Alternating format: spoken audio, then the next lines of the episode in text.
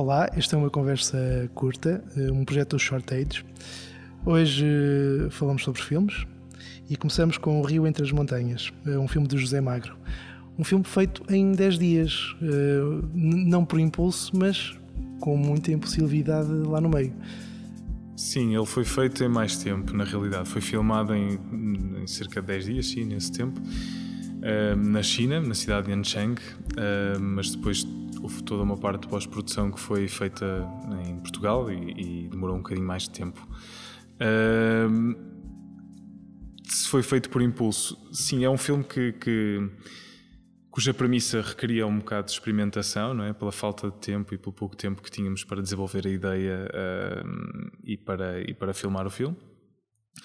Uh, por isso e eu também gosto de abraçar essa ideia de, da surpresa ou de ser surpreendido durante a rodagem ou durante o processo um, pela opinião das pessoas que nos rodeiam, da equipa, é pelo que acontece à nossa volta. Por isso, de certa maneira, sim, e houve esse impulso e houve um, uma certa surpresa agradável que decidi, ou decidimos, um, incorporar no filme.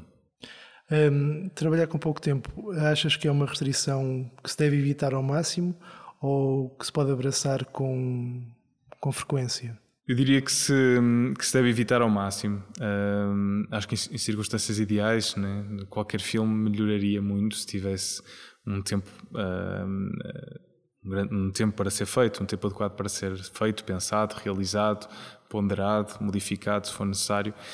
Por outro lado, também acho que as condicionantes ajudam, de certa maneira, uh, criativamente, uh, a que o filme tenha matéria, substância diferente. Uh, ou seja, uh, neste caso concreto, neste caso, no caso deste filme, nós sabíamos onde é que não podíamos ir e o que é que não, o que é que não podíamos contar. Então, de certa maneira, sabíamos para onde é que o filme teria que ir.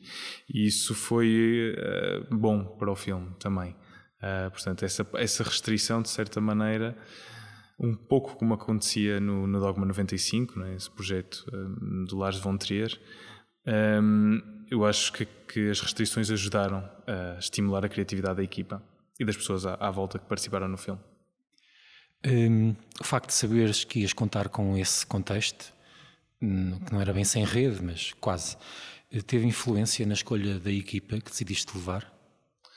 Não, foi tudo bastante orgânico. Um, portanto, o convite veio do, do Festival de, de Cinema de Anchang uh, para o Curtas de Vila de Conde e um, as pessoas encarregues pronto, de receber esse convite pensaram logo na, na, equipa, que seria o Tiago Carvalho, o Miguel da Santa, que foram diretores de fotografia, montadores e argumentistas de, deste filme, e a mim, José Mar, como realizador. Um, portanto, não.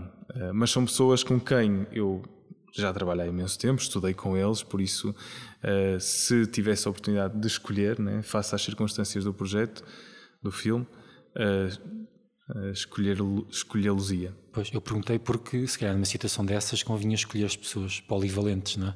Sim. Para conseguires desenrascar todas as situações. Sim, certamente é o caso. E, e tu sentias-te preparado para, para, para fazer isso? Ou seja, um, a formação que foste tendo e o trabalho que foste desenvolvendo para, para esta curta-metragem, sentiste que te preparou para aquilo ou aprendeste imenso lá e agora sabes que se tiveres que voltar a fazer algo com estas restrições, farás de forma diferente? Uh, não, senti-me preparado porque lá está, e acho que os meus filmes são todos completamente diferentes uns dos outros e eu gosto dessa, dessa surpresa ou dessa experimentação uh, nas várias fases de fazer o filme. Uh, gosto também de brincar com a linguagem do próprio filme e surpreender as pessoas ou, ou utilizar a, a própria linguagem fílmica para transmitir uma mensagem. Por isso, acho que tendencialmente gosto de desafios. Agora, uh, pronto, no futuro e no futuro próximo, preferia não, não ter que passar por, por estas condições de fazer um filme outra vez. Acho que fez parte do processo natural de, do meu crescimento como realizador. Uh, mas agora preferia uh, pensar as coisas com, com hoje, calma, com tempo e. Exato. Hoje em dia não é um desafio maior trabalhar com tempo? Sim, acaba por ser. Acaba por ser um desafio uh, diferente. Uh, não diria maior, mas diferente, né? porque a partir do momento em que uma pessoa tem umas condições, as condições ideais para fazer um filme, né? está tudo na, nas minhas mãos. Né? E consegues encontrá-las? Essa é a minha questão. As uh, condições ideais? Sim. Não.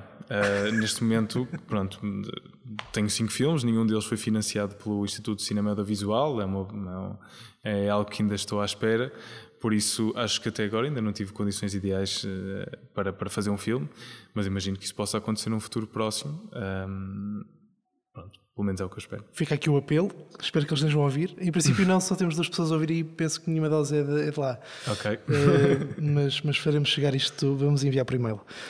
Um, sobre o Rio Entre as Montanhas, uh, fizeste um trabalho um pouco mais específico de, de, pesquisa, ou seja, foste falar com as pessoas daquela terra e tentar perceber um bocadinho, dentro do tema, que era amor, o que é que elas tinham para oferecer.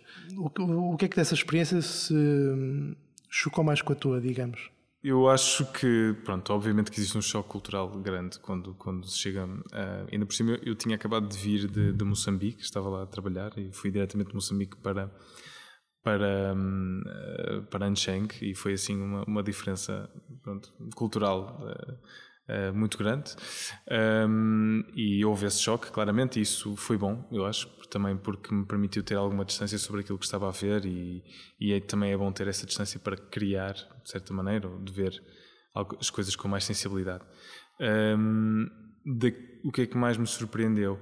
Um, confesso que estava à espera de maior diferença a nível, não sei, de entre as pessoas, da maneira de pensar e de falar. Acho que somos todos pronto, seres humanos e bastante parecidos, com as mesmas preocupações, com eh, obviamente em sítios diferentes e com intensidades diferentes, e então senti que, que éramos todos muito próximos. E à medida que eu via as histórias de amor das, das pessoas que eu encontrei lá e as pessoas que quiseram participar no filme, percebi que havia uma grande proximidade. Né? Portanto, um, as histórias de amor falhadas ou não falhadas, não é? todos tínhamos, e foi nesse momento que decidimos que o filme seria sobre isso, não é? sobre, sobre o caminho uh, do amor, é? a maneira de amar de, de, do, ser, do ser humano, é? de forma universal, seja aqui, seja na, na China, seja nos Estados Unidos da América. Ou seja, encontraste mais pontos em comum do que, do sim, que o contrário. Sim, sim, sim. Claro, obviamente há diferenças grandes, né? Uh, em, a vários níveis, uh, mas, mas sim muitos pontos em comum. Isso terá sido porque o amor é de facto universal ou porque a China está muito mais ocidentalizada do que nós imaginamos? Alerta piroso, alerta piroso. Uh, eu acho que o amor, obviamente, que é, que é algo universal, não é? Uma necessidade. Sim, mas a pergunta básica... é mais no sentido da, da segunda hipótese, não é? É uma realidade. Não, não, não estive tempo suficiente na China para fazer essa ilação.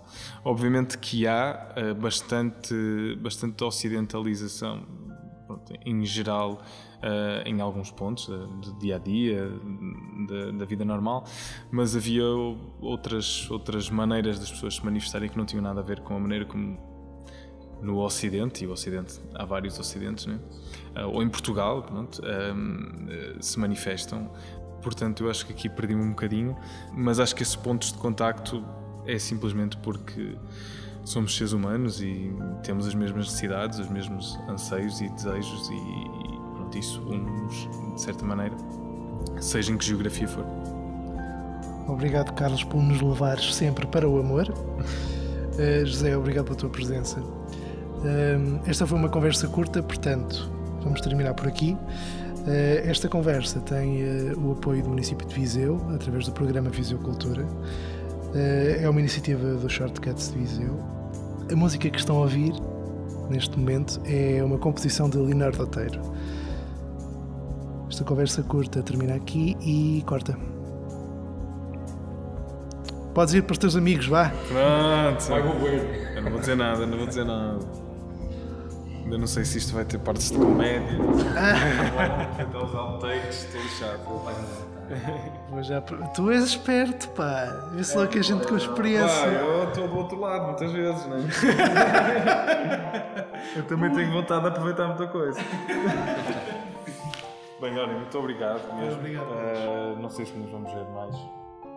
Próxima vez. Uh, já guardei, já guardei. Acho que alguém levou. Bem, olha, muita sorte para o vosso projeto. Divirtam-se. Prazer, Francisco. Vocês. Vamos falando. Vamos falando. Luís. Olha, dá um prazer.